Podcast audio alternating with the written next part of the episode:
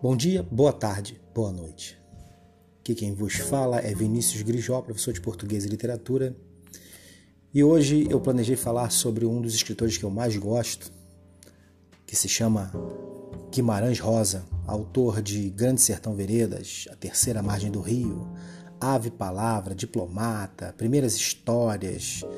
Enfim, são tantos, tantos livros, tantas histórias bacanas mas eu vou deixar esse podcast para outro dia. Minha intenção hoje é falar sobre uma pessoa que sempre esteve por trás desse grande escritor. O nome dela é Araci de Carvalho Guimarães Rosa, a esposa de Guimarães Rosa. Muito pouco se fala sobre essa, na minha opinião, heroína. E hoje vou contar um pouco da história dessa grande mulher e mostrar para vocês e dizer para vocês quem foi essa mulher. Araci Moebius de Carvalho Guimarães Rosa nasceu no dia 5 de dezembro de 1908 em São Paulo. Foi uma poliglota brasileira que prestou serviços ao Ministério das Relações Exteriores. Certa vez foi agraciada pelo governo de Israel com o título de Justa entre as Nações, pela ajuda que prestou a muitos judeus a entrarem ilegalmente no Brasil durante o governo Getúlio Vargas. Apenas outro brasileiro, Souza Dantas, foi distinguido com este reconhecimento.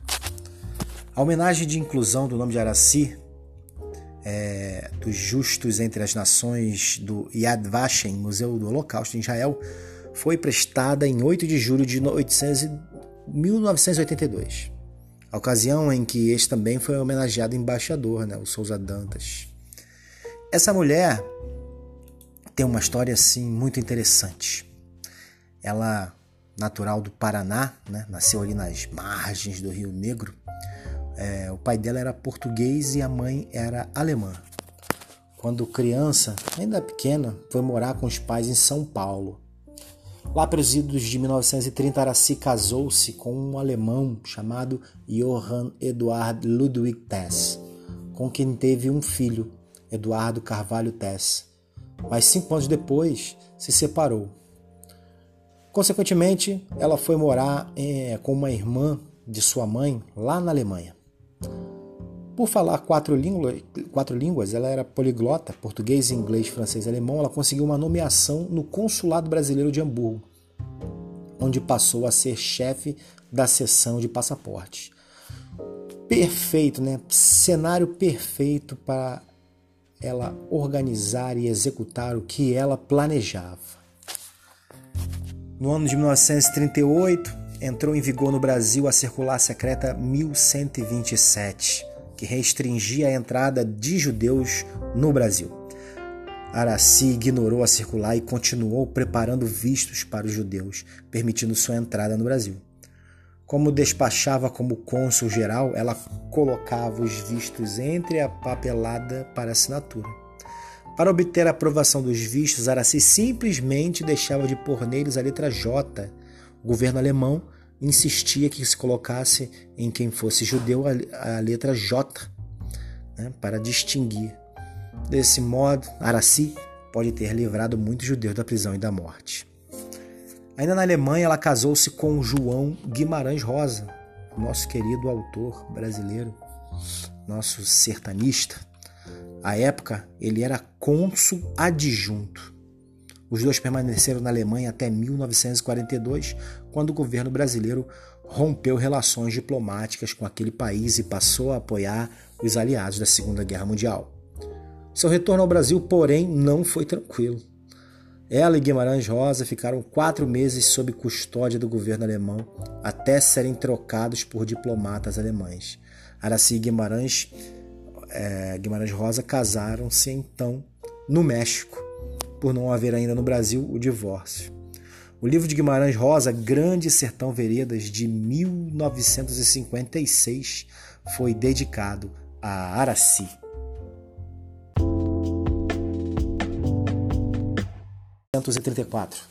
Em uma Alemanha já tomada pelo nazismo e na iminência de uma segunda guerra, uma brasileira ajudou a salvar judeus que eram perseguidos pelo governo nazista.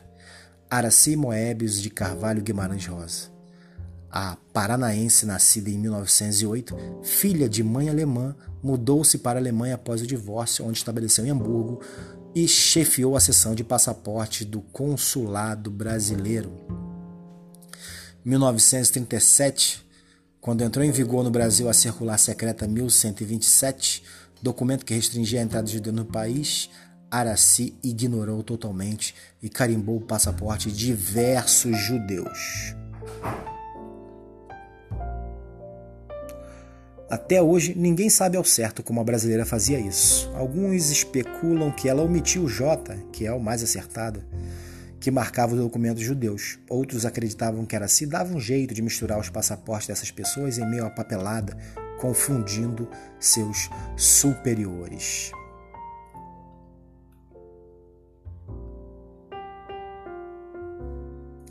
Araci morreu aos 102 anos em fevereiro de 2011 e foi enterrada no mausoléu da Academia Brasileira de Letras, ao lado de Guimarães Rosa. Já no fim da vida, foi questionada sobre os motivos que a fizeram arriscar a vida para salvar a de outras pessoas, ao que respondeu: porque era justo. Sua história foi retratada no documentário Esse Viver Ninguém Me Tira, de 2014, e desde dezembro de 2019, os Correios colocaram em circulação 54 mil selos especiais com a imagem de Araci para homenageá-la. Enfim, chegamos ao fim. Espero que tenham gostado. Pesquisem mais sobre essa grande pessoa que salvou centenas de pessoas durante a Segunda Guerra Mundial. Até a próxima!